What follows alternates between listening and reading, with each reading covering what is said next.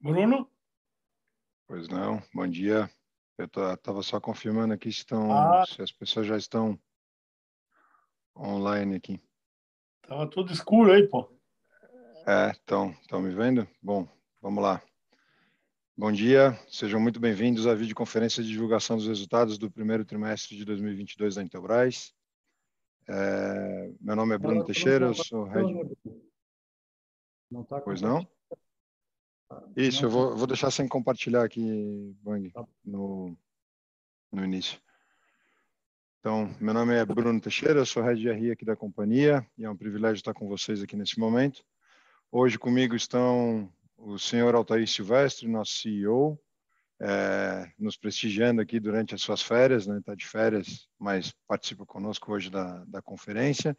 O senhor Rafael Boeing, nosso CFO, e superintendente financeiro, o senhor Henrique Fernandes, nosso superintendente de operações, e o Márcio Ferreira, superintendente de mercado, para darmos início à nossa apresentação de resultados. Informamos que essa videoconferência está sendo gravada e vai ser disponibilizada no site de RI da companhia, onde também se encontra disponível a apresentação que vai ser utilizada hoje. É possível fazer download se é, houver interesse e depois também a visualização do vídeo. For those who need simultaneous translation, please choose the language by clicking in the icon interpretation below. Para a sessão de perguntas e respostas, orientamos que as suas perguntas sejam enviadas via o ícone de Q&A no botão inferior das suas telas. Escreva, por gentileza, o seu nome, a empresa, qual o idioma da pergunta, e a gente vai respondê-las é, em ordem. E ao ser chamado, a gente pede, por gentileza, que ative o seu microfone que vai, vai aparecer um botãozinho na tela. Ressaltamos que as informações contidas nessa apresentação e eventuais declarações que possam ser feitas durante a videoconferência, relativas às perspectivas de negócio, projeções e metas operacionais e financeiras da Intelbras, constituem-se em crenças e premissas da administração da companhia, bem como informações atualmente disponíveis. Considerações futuras não são garantias de desempenho elas envolvem riscos, incertezas e premissas, pois se referem a eventos futuros e, portanto, dependem de circunstâncias que podem ou não ocorrer. Investidores devem compreender que as condições econômicas gerais, condições de mercado e outros fatores operacionais podem afetar o desempenho da Intelbras e conduzir a resultados que diferem materialmente daqueles expressos em tais considerações futuras. Então, pessoal, concluindo essa primeira etapa, é, eu vou dar início aqui à apresentação e ao final, vou tentar ser breve como de costume, e ao final a gente abre para perguntas e respostas. Bom, nosso planejamento vem sendo cumprido, né? acho que esse é um, uma mensagem importante. O, trouxemos aqui um crescimento de receita de 24%, atingindo 866 milhões é, um EBITDA de 105 milhões praticamente, um crescimento leve com relação ao primeiro tri do ano passado, mas aqui a gente relembra também que naquele primeiro trimestre de 2021 a gente ainda estava com a empresa operando é, com os níveis de despesa ainda é, restritos devido à pandemia, né? então as nossas despesas voltaram aos patamares normais de operação ao longo do segundo semestre e esse ano já estão nos níveis esperados aí para o ano.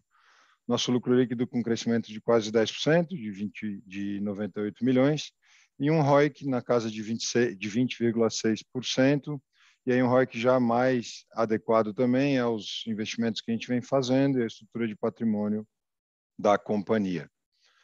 É, a gente traz aqui os crescimentos de receita, né? o Keger acumulado aí de 24,5% no, no histórico dos últimos anos e 24,4% nesse primeiro trimestre, quando a base de comparação é o primeiro trimestre do ano passado. Com o EBITDA, assim como eu comentei antes, o crescimento do EBITDA um pouquinho menor, mas também um crescimento histórico na ordem de 20%. É, a evolução ao longo desse ano, comparando o primeiro trimestre do ano passado contra esse, a gente cai de uma margem de de 14,7 para uma margem de 12,1, mas é o que eu costumo comentar né, com aqueles que, que nos acompanham é, de maneira mais próxima que a companhia roda e, e planeja seus orçamentos e crescimentos futuros com EBITDA entre 12% e 13%. É isso que a gente vem apresentando hoje nesse primeiro trimestre. A gente lembra que as estruturas comerciais estão preparadas para patamares de vendas mais alto. Então, ao longo do ano, a gente vai ver esse ganho de produtividade também acontecendo nos nossos resultados. Com relação aos nossos três grandes segmentos de atuação, é, a gente destaca aqui segurança com 54% da receita nesse primeiro TRI, continua sendo é, nosso segmento mais é, relevante, com crescimentos importantes em todas as categorias de atuação. A gente vê né, um, um crescimento robusto também na linha de controle de acessos, que a gente tem planejamentos bem importantes e vai construindo esse mercado de controle de acessos aqui no Brasil. É, o cenário de abastecimento vem melhorando e a gente continua muito atento a todos os movimentos que acontecem, né? seja lockdown na China, ou seja alguma cadeia ainda com mais dificuldades, como a cadeia de chipsets, mas de maneira geral, o cenário de abastecimento em segurança eletrônica já está num patamar muito mais adequado do que se comparado no segundo semestre do ano passado ou ao ano passado como um todo.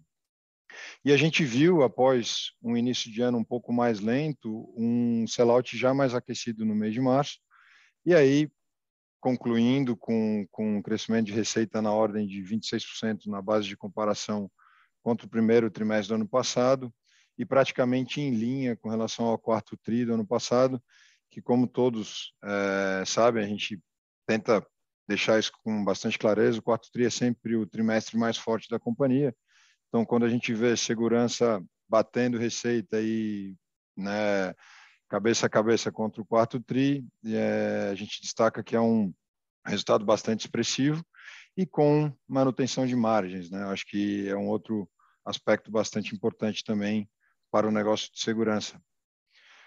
Com relação à comunicação, é, hoje representando 23% da receita da companhia, a gente já tinha dado destaque no quarto TRI que percebia um mercado muito mais próximo aos níveis pré-pandemia. A gente reforça essa, essa questão dentro do que vem acontecendo no primeiro trimestre.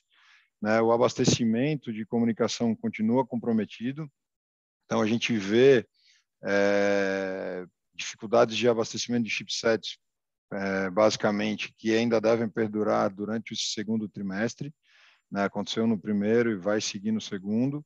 E ao longo do segundo semestre, a partir do terceiro TRI, a gente deve começar a ver melhoras, né? uma, é, uma realidade que a gente já vinha também destacando ao longo do segundo semestre do ano passado, e se confirma aqui com, com uma queda de receita né? na ordem de 17% com relação ao primeiro TRI do ano passado. Primeiro TRI, lembrando, de 21, a gente ainda vivia aquela explosão de demanda em função da pandemia, aquele primeiro tri em comunicação ainda estava bem forte devido aos, aos movimentos de mercado de fato gerados pela pandemia.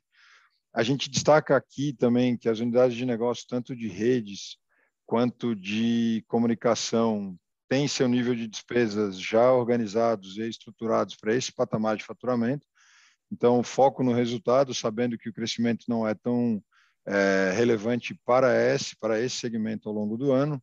O importante é manter o resultado né, com, com as estruturas bem elaboradas e bem é, estruturadas, de fato, para entregar o resultado previsto.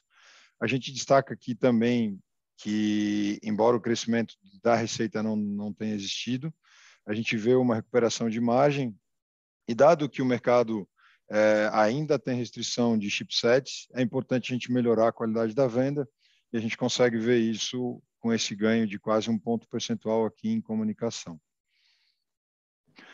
Com relação ao segmento de energia, né, um, um segmento que hoje já representa 24% da companhia, é, de forma orgânica, né, crescendo conforme previsto.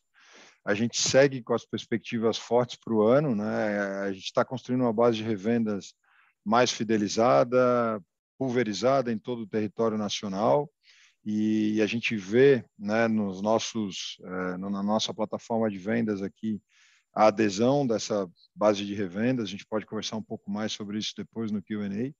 Né? Com, a, com, a, com a estabilização das entregas, a gente vê um, uma retomada de margem bruta.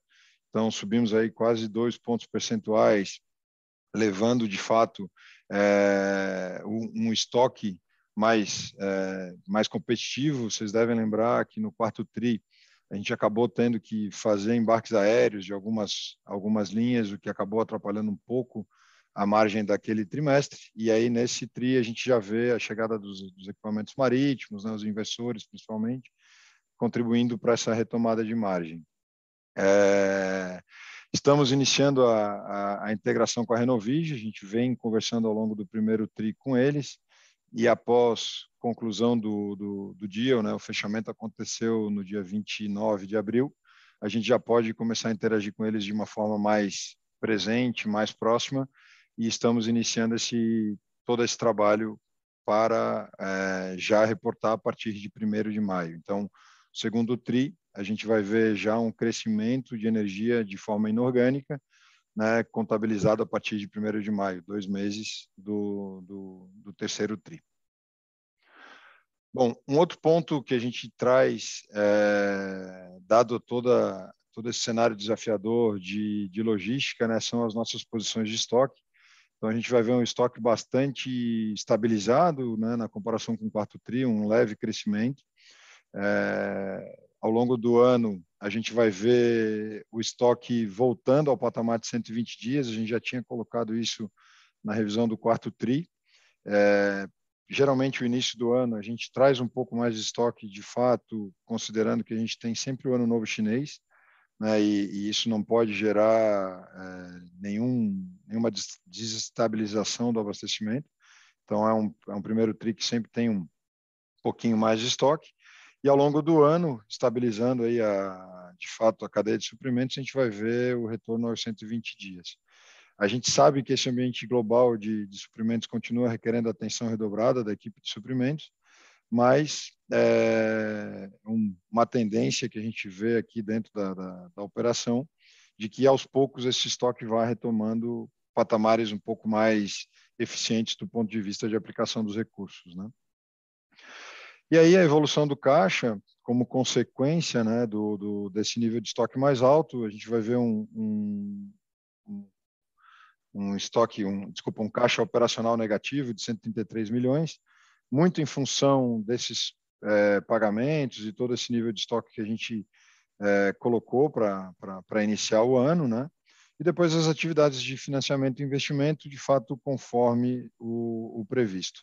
Então, é, é bem importante destacar aqui que, de fato, à medida que o estoque voltar para o patamar dos 120 dias, a gente vai ver o retorno da geração de caixa operacional. Isso está bem claro aqui na nossa, no nosso fluxo de caixa. E ao longo dos, dos próximos trimestres, a gente vai voltar a ver a operação trabalhando com operacional positivo, como de costume. E, por fim, a gente destaca aqui a, a questão do CAPEX, né, os investimentos de expansão, alguns já em fase de conclusão, outros iniciando. Eu destaco o início da construção do, do galpão para a energia solar, que é com o crescimento mais acelerado de energia, a gente acabou antecipando esse, esse investimento para dentro de 2022. Né, e o CAPEX de manutenção bastante alinhado com o plano, é, com, com o histórico da companhia, e essa, esses investimentos realmente nos habilitam a ter capacidade para seguir crescendo e é, é, é, a base de investimentos que a gente tem já definido em planejamento estratégico para que a companhia siga crescendo alinhada com seu histórico ao longo dos próximos anos. Da parte de perspectivas, eu gostaria de destacar aqui o trabalho de integração com a Renovige. Né? A gente abriu três grandes frentes de, de trabalho.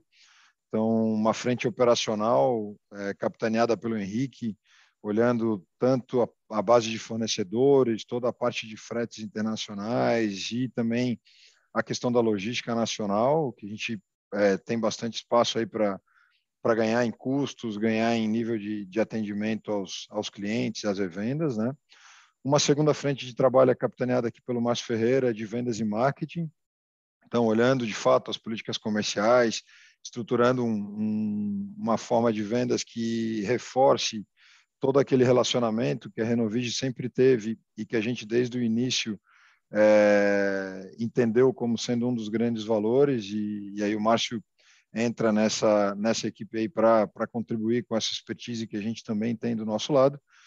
E por fim uma frente de finanças capitaneada aqui pelo Rafael Boeing que visa estruturar melhor toda a, a questão da dívida, capital de giro e todo todo o processo também é, financeiro para que a gente tenha um resultado né, no bottom line mais adequado e, e ao longo do ano a gente veja de fato essa nova operação agregando para a Intelbras como um todo. É, no segmento de comunicação, como eu citei, o foco na melhora das margens e ganho de produtividade, a gente está muito com muita clareza trabalhando isso dentro da companhia e, e vai seguir aí ao longo do ano é, vendo que comunicação contribui de maneira positiva para o negócio e, e, e vai ser um, um, uma, um segmento com um crescimento mais leve, mas que, que vai contribuir para o resultado final. Né, a gente destaca também a questão dos projetos 5G, né, que estão bem aliados com as necessidades de mercado. A gente tem recebido aqui na matriz em São José grandes clientes interessados né, na, na, no negócio 5G e de fato o que a gente está propondo, tanto em estruturação de negócio quanto em linha de produtos, é, estão bem alinhados com as necessidades desse mercado e o projeto vai caminhando dentro do cronograma previsto, trabalhando de fato para que dentro do segundo semestre a gente tenha é, já o início das, dos faturamentos, logicamente patamares de venda ainda menores, né, em, em introdutórios, mas que a gente vai ver o 5G caminhando para um um processo bastante interessante aqui no Brasil e a Intelbras como uma das, das empresas relevantes desse negócio. E, por fim, é, eu acho que cabe destacar que, embora a gente esteja trabalhando a integração da Renovige, e é de fato uma, uma, uma aquisição relevante que a gente fez, né, a maior da nossa história, a gente continua olhando é, com bastante cuidado novas aquisições, cada uma das unidades de negócio tem as suas necessidades ali de complementação de tecnologia e portfólio. A gente continua olhando, mas sempre com o espírito de olhar com calma, fazer qualquer movimento de novas aquisições com, com toda a tranquilidade de que a gente vai trazer para o portfólio de negócios da Intelbras empresas que de fato agreguem, complementem tecnologia, portfólio ou canal. Então a gente segue olhando, com muita calma, né? sem, sem necessidade de, de, de, tomar decisões rápidas e sim decisões seguras, né? aquisições patamares bem menores do que esse que a gente trabalhou com a, com a Renovige, né? mais alinhados com o nosso histórico.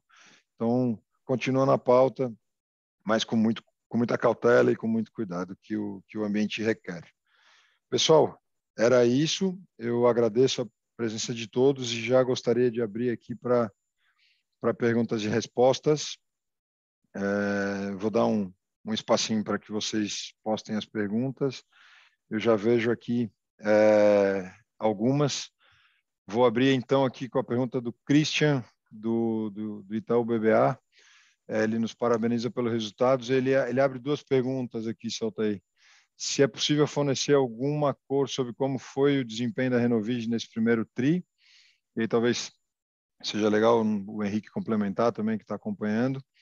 E a segunda, com relação à perspectiva de solar da empresa, dado que houve uma redução dos volumes com relação ao quarto TRI, se a gente tem notado alguma diferença em termos de demanda pelas soluções solares, ou esse resultado poderia ser atribuído a alguma sazonalidade, como é a nossa visão no curto e médio prazo. Como as duas são de solar, acho que vale a pena a gente comentá-las em conjunto aqui, né? Ok. Bom, uh, bom dia a todos, né? bom dia para mim é boa tarde. Mas o, o, solar, né, digamos, comentasse que houve queda aí, nós não entendi essa tua queda, Bruno, que não, não houve queda né, de, do, do mercado. Né? O solar, nós estamos, a, a Renovige, ela teve um resultado no primeiro trimestre bom, né, razoável, nada com as limitações que ela tinha também de capital, né? ela teve algumas dificuldades com, com, com, com, com capital de giro, ah, que a gente espera, a partir de agora, resolva e comece a acelerar e recuperar esse primeiro trimestre, mas foi já um trimestre, para nós, considerado bom. O solar, nós temos aí um, um dos grandes desafios e cuidado que nós temos uh, tendo, né, que, que a gente sabe o, a, a complexidade desse mercado em termos de de trabalhar com, com produtividade. É o momento agora, nós estruturamos, a Intelbras está estruturada, a Renovígio já estrutura suficiente. Então, todo o crescimento agora que vai acontecer com a Intelbras e Renovige no conjunto deva ajudar nessa produtividade, a sinergia entre as duas empresas, ah, então, nós estamos fazendo uma, uma, uma venda consciente, não caindo na, no desespero de, de vender realmente a, a qualquer preço. De, de... Então, temos muito cuidado aí com, a, com o ganho de produtividade, com as melhoras das margens, com agora já com, com a escala que nós estamos conseguindo, com negociações e estamos bastante confiantes com o Solar. Não sei se o Henrique poderia comentar. Não, perfeito, Alter. Só, só complementando um pouco a respeito do, do que a gente tinha em estoque, né? Que a gente teve entradas grandes no final do ano com dólar alto, que estão se normalizando agora, principalmente com, com essa queda do dólar e com a entrada de novos embarques. Só isso a complementar. Tá ok. É, o Christian pediu para abrir o microfone aqui, se o pessoal da, da, do apoio puder me ajudar. O Christian Farias, da, da, do Itaú BBA. E aí ele, de repente, pode complementar a pergunta aqui. É, é, na verdade, dia, Bruno, bom dia, Christian. Bom dia, pessoal. Bom dia. Na verdade, era para perguntar, fazer as perguntas pelo microfone, né? Mas obrigado. É, obrigado, Thay, pela resposta. Só um follow-up. É, aqui a ideia era só entender aqui como que ficou o volume, né? de, de, de, de vendas do, de ano trimestre contra trimestre, né, comparado esse com o tri anterior. Porque a gente segue com a visão construtiva para médio prazo no solar, mas a ideia é se a gente teria algum tipo de diminuição. A gente sabe que são produtos que, na média, são financiados, né, devido ao tamanho do ticket médio, e hoje a gente está tendo um cenário, por exemplo, de juros bem maior. Né? Obrigado. Não, nós não, não notamos uma, uma redução de mercado, qualquer dificuldade. Né? O que houve, sem sombra de dúvida, no início do ano foi o, todas as empresas né, que trabalham no setor, que vinham de uma, uma falta de, de produtos e componentes, se estocaram em demasia. Né? E no início do ano tivemos, tivemos aquele advento do novo do Covid, que deu uma esfriada um pouco no, no, no, no mercado aí no, no, durante uns 20 dias e bateu o desespero em algumas, em algumas empresas, mas o mercado continua bastante animado, mesmo com essas taxas de juros né, que subiram. Energia continua cara, com tendência, sem sombra de dúvida, já de, de, de ainda de, de crescimento do, do custo da energia. Então, o retorno ainda para, para o investidor ainda é bom. Então, é um mercado que continua bom e no mesmo ânimo que tínhamos desde o começo. Ah, perfeito. Ele, Obrigado, ele, pessoal. Eu acho que parte da tua pergunta, né, Christian, é pelas quantidades ali que você viu, né? E nas quantidades isso, a gente isso. soma, além de solar, soma no break, soma outros itens de energia ali também, né? Então, o mercado para a gente de, de solar foi, foi bastante próspero dentro do primeiro TRI.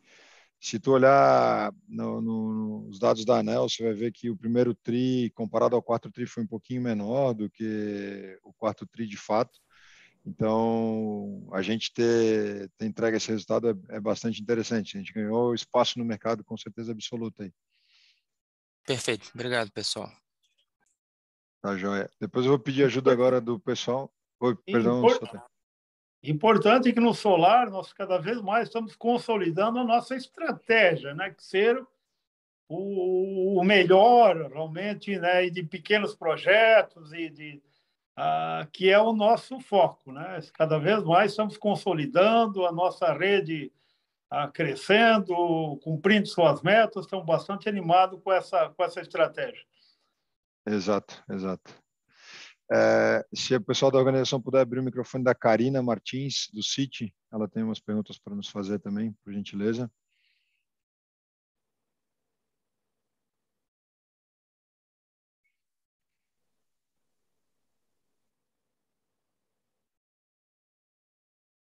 Karina, eu vejo que você já está.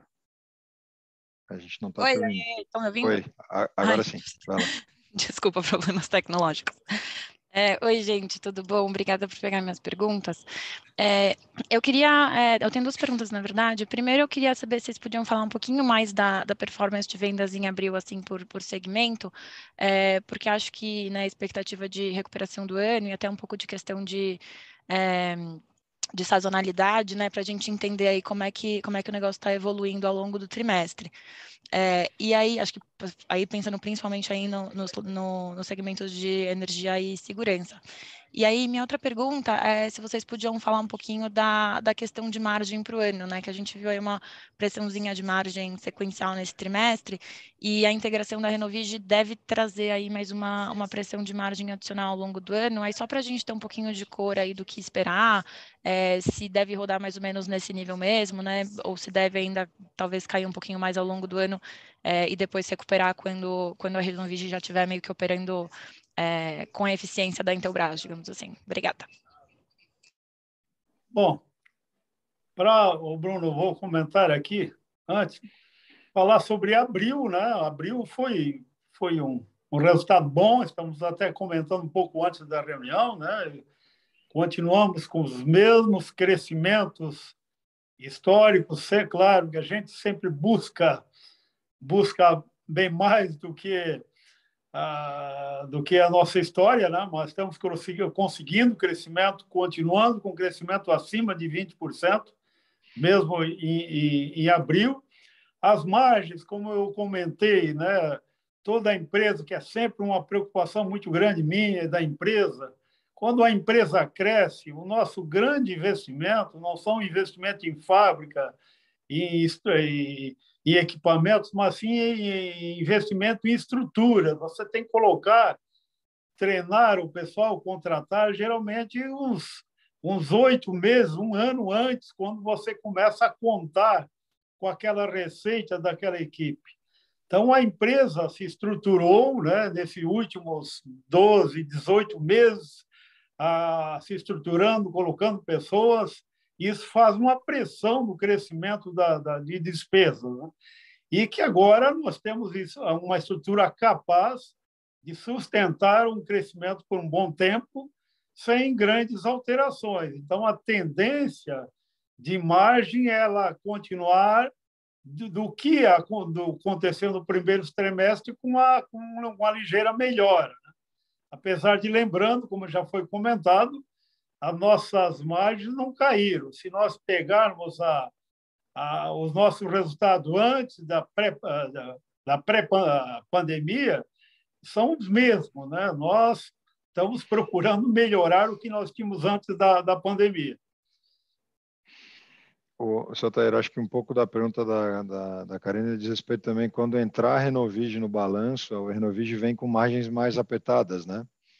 E aí, Sim. como é que ficaria essa margem global ali, que a gente espera de é, fato na, na, Nós já simulamos todas essas questões, né? De, ah, claro que a energia solar tem uma margem de contribuição menor, mas tem uma estrutura de despesa menor e que, com a, a sinergia que a gente espera ocorrer, que, que, que vai ocorrer com as, as duas empresas, né? Nós vamos conseguir manter na, o mesmo padrão de, de, de, de, de, de, de EBITDA que nós tínhamos até então, né? mesmo com a entrada da Renovige, em termos de, de percentual de margem. É claro que, que importa também é o crescimento, é o volume, né? o crescimento da, do, da grana. Né? Isso. Obrigada, gente. Tá joia. Depois a gente tem aqui uma pergunta do Augusto, da, da Genoa. É, nos parabeniza pelos resultados e ele quer um, conversar um pouco sobre comunicação. A queda de receita em comunicação tem mais a ver com as restrições de chipsets ou uma normalização da demanda na pós-pandemia? Bruno, eu podia comentar realmente duas, duas coisas, né? Digamos, da uma parte é, é a questão da, da, de componente. Ah, continua ainda uma, uma falta de componentes, principalmente para produtos mais corporativos. E segundo, é uma a volta do mercado que, do que era antes da pandemia, né? que houve aquele boom, inclusive com excesso, com é, uma, excesso de, de demanda né? muito maior que a, que a oferta. E, e também teve um fator do lado do lado de produtos mais de, comoditizados, residenciais, por exemplo, de varejo, que houve uma super oferta no, no, no, final do ano passado, começo desse ano, e que nós, a Intelbras, não quis, dentro da nossa estratégia, não é ficar fazendo aí, torrando produto, fazendo guerra de preços desses produtos de varejo. Então, nós até tiramos um pouco o pé desses produtos que não agregam tanto para, para nós, né? e, sendo que o nosso negócio principal são os, a área corporativa, são os pequenos negócios, continuamos firmes, com a demanda boa e com alguma falta de componentes, mas com, com um bom crescimento. Então, juntado ao retorno do mercado da pandemia, essa questão do mercado de, de, de, de varejo, de, de, de, produtos mais simples, que a gente tirou o pé, é que provocou esse, essa, essa manutenção da, da, da receita, não, não, o não crescimento. E, e, eu acho que tem um, um, outro ponto que é complementar, né, Celtair, que num ambiente com falta de material, mas com o mercado bem aquecido, você acaba conseguindo substituir, às vezes, um pelo outro, e aí você acaba não perdendo a receita, né? Você tem uma dificuldade, mas você consegue manter a receita. Quando o mercado já não é tão comprador, essa substituição não é tão simples, aí você fica com limitação de receita eventualmente por falta de produto, que é o que o mercado está demandando. Né? Então, essa, essa é a relação, tá, Augusto. Depois a gente tem uma outra pergunta também do Augusto, mas agora do Augusto Crapa, da Jauli Asset. É, ele nos pergunta sobre o ambiente competitivo de solar, com a grande entrada de novos players, se tem algum é, movimento de precificação irracional, alguém queimando preços, como que a gente tem visto esse mercado se tem mais agressividade ou se segue mais ou menos como antes? Como eu falei, né, já repetindo, no, no começo desse ano, né, houve uma, uma, pela falta de produtos do, do, do, no final do ano passado, houve uma, uma aquisição exagerada de componentes e, claro, financeiramente, o pessoal com pressão de, de caixa e assim por diante faz tudo para colocar no mercado. Então, nós já sabemos há muito tempo mesmo, quando entramos nesse setor, quando a, a, negociamos com a, com a Renovige, sabíamos que, que esse mercado vai haver uma seleção, né? vai, vai haver uma centralização em poucas empresas, muitos não vão suportar essa, essa, essa, essa, essa pressão de competitividade. Né? E isso ela já está acontecendo né, no mercado realmente de solar. Né? Já está ocorrendo. Então, com certeza, nós já estamos realmente preparados para isso. É, sabemos realmente os desafios e, aí, e como, como comentei, a delicadeza desse negócio que requer uma gestão muito boa, né? uma, uma venda muito consciente, uma estratégia como a nossa de venda para pequenos e médios nego... pequenos negócios e médios, não entrando em projetos, grandes projetos, que esse mesmo é um eliminador de, de resultado e de margem. Então, nada de surpresa para nós tem o solar. É, agora temos é que consolidar, criamos uma estrutura forte né, para isso, e agora é administrar essa, essa produtividade para conseguir crescer e tirar espaço no mercado des, dessas empresas com certeza não vão não vão suportar. Ótimo. Vamos mudar um pouquinho de assunto aqui na, na, na pergunta, falar um pouquinho de 5G. O Felipe Shen, que é o analista do Santander, nos pergunta se a gente poderia comentar um pouco mais nas oportunidades relacionadas ao 5G, a questão dos equipamentos e FWA, como é que está evoluindo, se a gente já tem alguma receita para 2022 e como é que a gente está vendo essa, essa dinâmica com 5G. Olha, se eu, eu posso falar alguma coisa, Bruno, mas se o Márcio tu mesmo pode falar alguma coisa, do, né? eu estou há uhum há uns dias fora da empresa e parece que já me desatualizei. Tranquilo. Quer, quer começar, Henrique? Quer começar, Márcio? Bom, Bruno, acho que você já tinha mencionado na linha do tempo aí, nas últimas reuniões, nós estamos com, andando com o projeto do, do 5G, já vai começar os testes em breve com o mercado, estamos tendo bastante cotação mas eu vi que a pergunta ele coloca uma receita incremental significativa. Não, ela não vai ser significativa esse ano. Esse ano a gente começa a faturar, mas ela não vai ser uma, uma receita extremamente significativa no resultado de comunicação. Ela se torna mais significativa ao longo de 2023, mas o projeto está correndo bem. Uh, estamos fazendo os testes aí eh, lá, na, lá nas parcerias externas que a gente tem. E agora, para os próximos meses, vão começar os testes aqui no Brasil com um pouquinho mais de, de intensidade. É, quer estamos confiantes, né? Ah, o Henrique quer comentar alguma coisa? Não, a gente está muito confiante, né? Inclusive, a gente está começando a, a produção de, de, alguns pilotos, né? Já na nossa fábrica. E, e eu vejo que é, vai faltar é chip, porque a demanda vai, vai puxar bastante. A gente está com muita cotação aqui dentro. É uma oportunidade muito grande também da gente expandir esse negócio, não só dentro do Brasil, em virtude da parceria com a Qualcomm, né? mas também para outros países da América Latina. Eu vejo que é um, é um mercado muito próspero para a gente, que a gente está à frente da concorrência, aí, principalmente em termos tecnológicos. É, e como vocês sabem, no nosso, e nós continuamos nossa, nosso sentimento e plano, e junto com até com as operadoras, né, acredita que em, em poucos anos, em três anos, acho que era isso, três, quatro anos, já deva representar 20% aí de todas as, as assinaturas de, de, de banda larga no Brasil.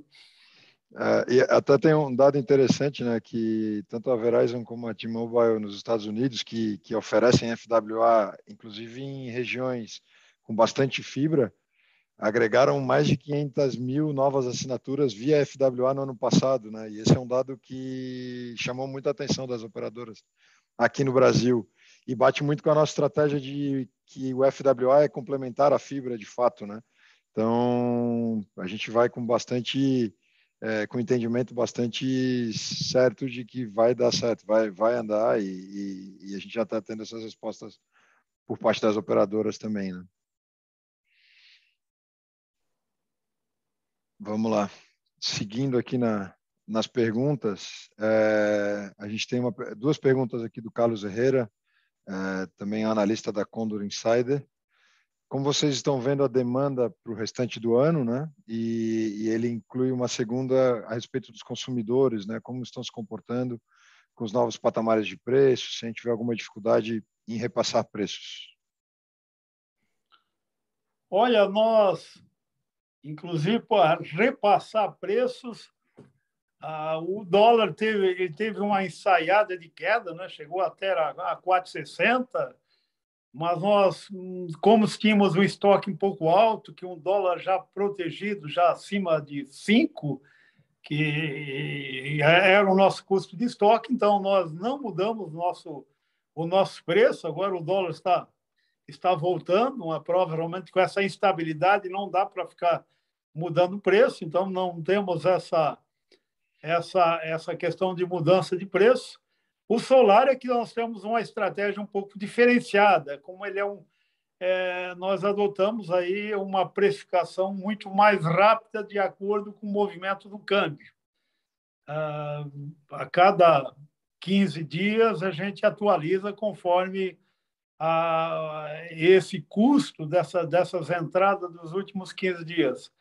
Mas o ano ah, vemos como um ano desafiador, desde o final do ano passado, quando fizemos o orçamento para esse ano, um ano desafiador, ah, mas até então, até encerrado o mês de abril, ah, estamos confiantes que vamos conseguir, apesar da, da, da dificuldade toda que, que está se apresentando no país, aí, com toda essa questão de inflação, a, a eleições e assim por diante, guerra e dificuldade de componentes, mas estamos confiantes em, em crescer nos mesmos patamares que vimos crescendo nos anos anteriores.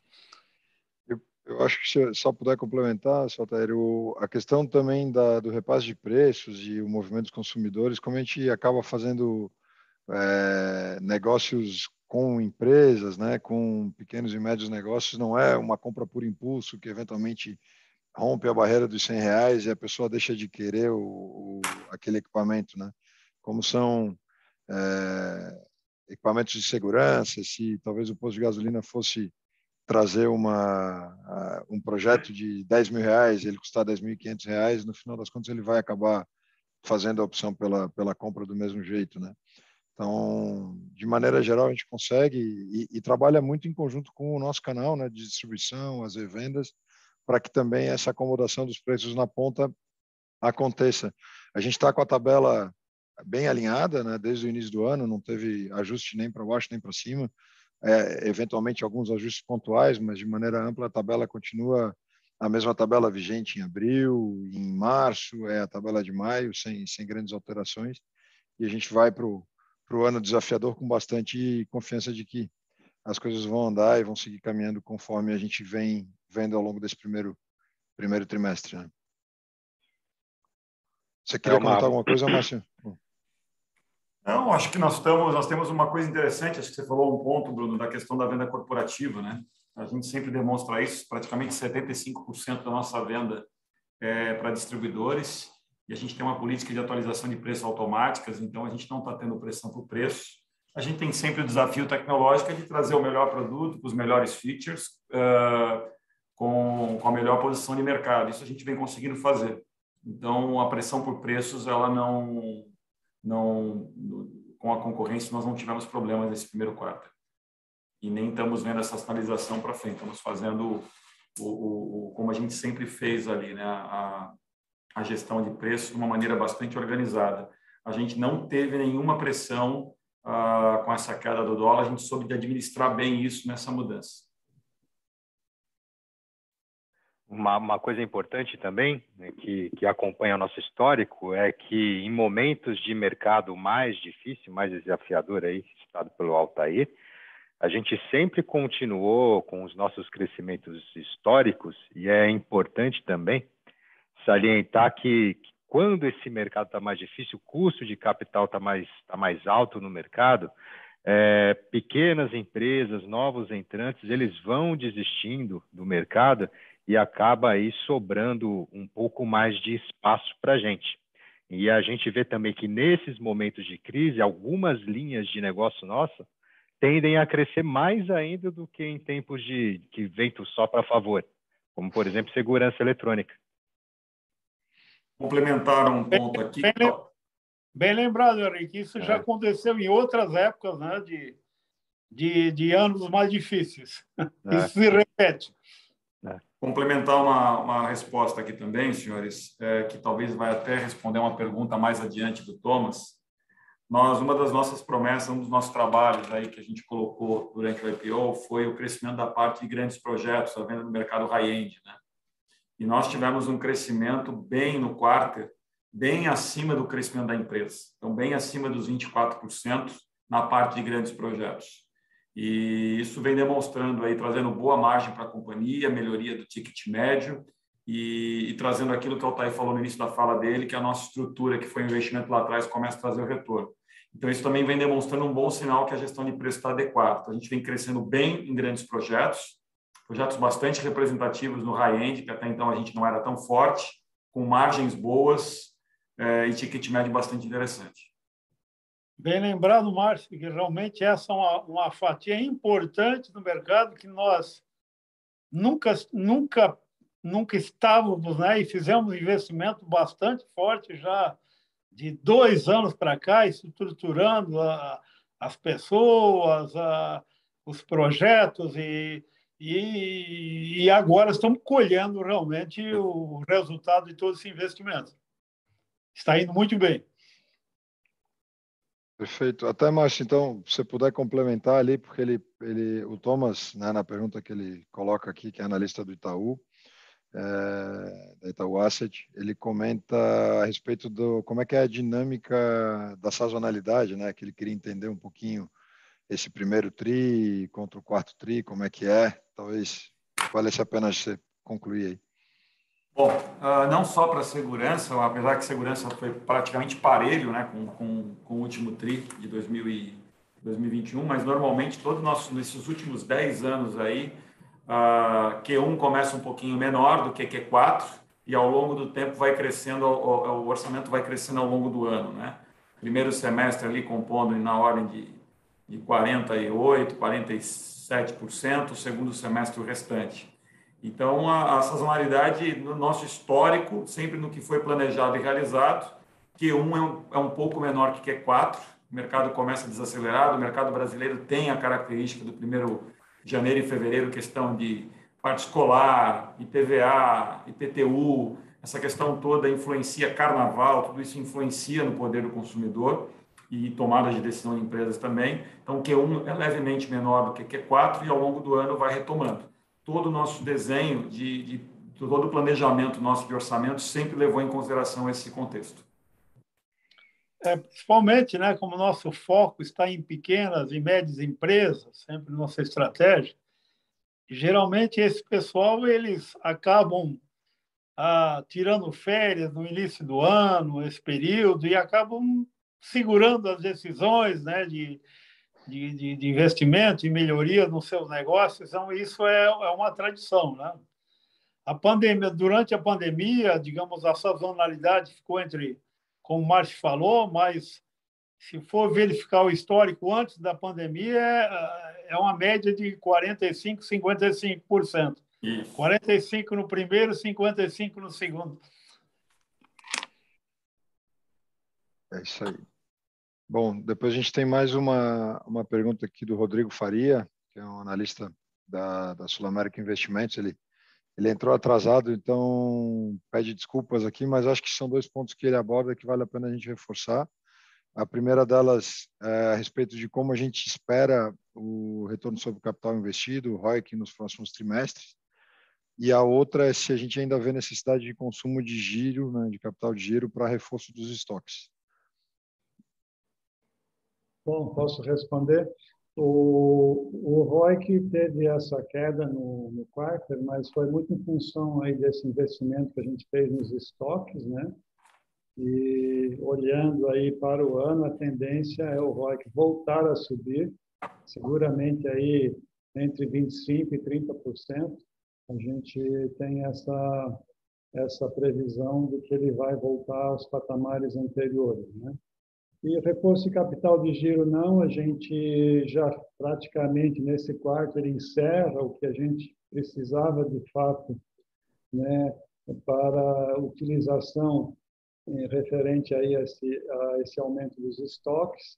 E a gente já vai ver, a partir desse segundo quarto, no terceiro quarto e no quarto desse ano, uma, uma geração de caixa bastante robusta, né, em linha também com o nosso com a nossa tradição, com o nosso histórico de forte geração de caixa.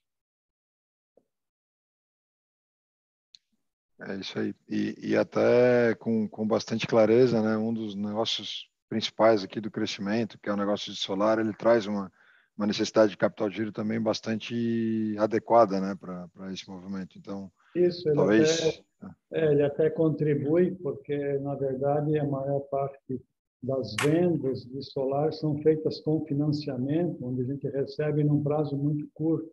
Então, a operação de solar ela não consome capital de giro, ela até ajuda né, na composição do capital de giro da companhia. Exato. Depois aqui eu tenho é, duas perguntas da Daniela, que é jornalista do Valor Econômico. A primeira diz respeito à exportação. Henrique, eu acho que você puder falar um pouquinho dos planos, né? Como é que a gente vê esse, esse negócio no mercado internacional. E depois, até se puder emendar com relação a aquisições, né? Que, que, que a gente poderia trazer aqui de informações a respeito Sim. de novas, novas aquisições. Quanto à exportação, Daniela, hoje a gente já exporta, né? Então a gente exporta para o Uruguai, para a Colômbia, Equador, Argentina, né? E exportamos quase que, que, que, todas as linhas, né?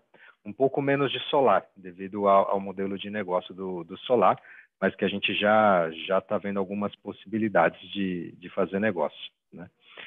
É, a gente sim tá, vislumbra que que estar fora do Brasil é muito importante né, para a perenidade da companhia, acompanhamento da concorrência e poder aprender a trabalhar de uma outra forma que pode nos trazer benefícios, inclusive no Brasil e inclusive em termos de, de brecar o crescimento do concorrente na América Latina. Então, a gente vê a exportação como um ponto muito estratégico para a gente. A parte de M&A, nós continuamos a analisar vários negócios né, dentro, de cada, dentro de cada unidade de negócio. A gente está agora com todo o processo da Renovige, né, que finalizou de fato, foi, foi sexta-feira que passou agora. Está todo nesse processo de, de integração, de ganho de eficiência, que o senhor Altair já, já comentou com vocês durante, durante aqui o nosso bate-papo. E, e, a gente entende que novas estão por vir, né? Então estamos analisando, estamos vendo possibilidades tanto dentro quanto fora do Brasil, tá? Se quiser complementar, Bruno, também, fica à vontade. É, eu acho que... sobre, a, uhum. sobre aquisições, eu complementaria, né? Claro, temos uma lista aí de de, de, de, de, empresas, principalmente pequenas, projetos, tecnologias, mas que nós temos com muito cuidado agora também para a questão de gestão, de administrar. Temos um desafio importante agora com a Renovige, com essa integração toda. E também temos que cuidar, realmente, com bastante atenção do, do, do caixa, né? de preservar, realmente, com, com esse custo do, do, do, do do dinheiro em crescimento. E então a gente tem essa essa estratégia também de procurar manter um caixa robusto para enfrentar toda qualquer a, surpresa que possa ocorrer no mercado, mas também estamos bastante atentos aí essas aquisições sem sem com muita apetite, né, para ser com muita loucura, porque temos agora uns desafios aí para, para concretizar que nós já fizemos nesses últimos tempos. Eu acho que é, é por aí mesmo, né? sem, sem necessidade de complementação aqui do meu lado. É, pessoal, ah, bom, apare... eu ia falar, não estou vendo mais perguntas aqui, acabou de aparecer mais uma é, aqui no, na lista de perguntas é, do Marcelo Ferrari. Ele gostaria de saber alguns uh, maiores detalhes sobre a política de remuneração da alta administração, né, se é a remuneração estratégica de curto prazo e longo prazo, como é que funciona com relação a indicadores e metas. E, e ele agradece aqui pela, pela, pela excelente execução e a credibilidade das estratégias dos negócios Bom, a remuneração uh, da alta administração, dos executivos, uh, uh, ela tem, digamos, um, tem a remuneração fixa, que é, que é baseada em mercado. Nós procuramos ainda ter uma remuneração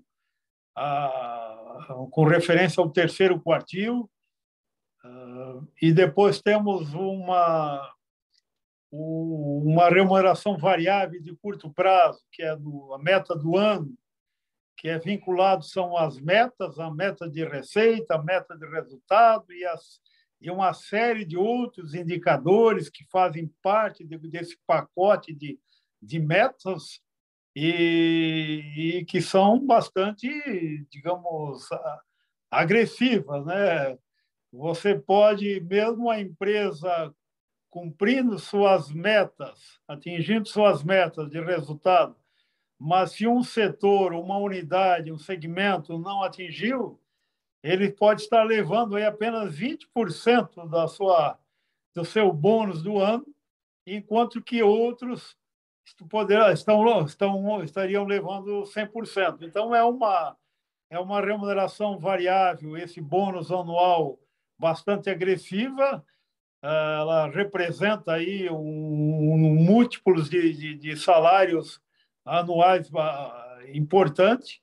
E depois temos uma remuneração, o um incentivo, de longo prazo, que é vinculado também a metas de ROIC, e que, se atingido, né, você tem aquele o, uma quantidade de, de, de, de, de valores relacionados ao seu, ao seu salário e que ele pode retirar em três, quatro, cinco anos e uma parte ficando lá, se não me engano, 30%, 40%, que fica para o final de carreira, quando ele se aposentar realmente na empresa. Né? Só, só, reforçando que o longo prazo tem vínculo com o valor das ações, né, seu Taí? Ah, sim, é... sim, sim. Esse valor que fica, que fica no, no incentivo a longo prazo, ele também, digamos, o próprio colaborador, o próprio executivo, ele tem que contribuir com a parte, essas duas partes, a parte que a empresa fornece e a dele, fica vinculado ao, ao valor das ações. Medida que cresce o valor das ações, terá um melhor rendimento, com certeza. Ou se cair, ao contrário, também vale. Mas é bem, bem alinhada com, com, com também o, a perspectiva do investidor, né? Com certeza. Pessoal, a gente tem ainda três minutos de, de conferência. Eu não vejo mais nenhuma outra pergunta é, aqui no, no, na área de perguntas e respostas. Eu vou dar um minutinho se alguém quiser se manifestar. Caso contrário, a gente vai encerrando por aqui. Vamos aguardar aqui um pouquinho.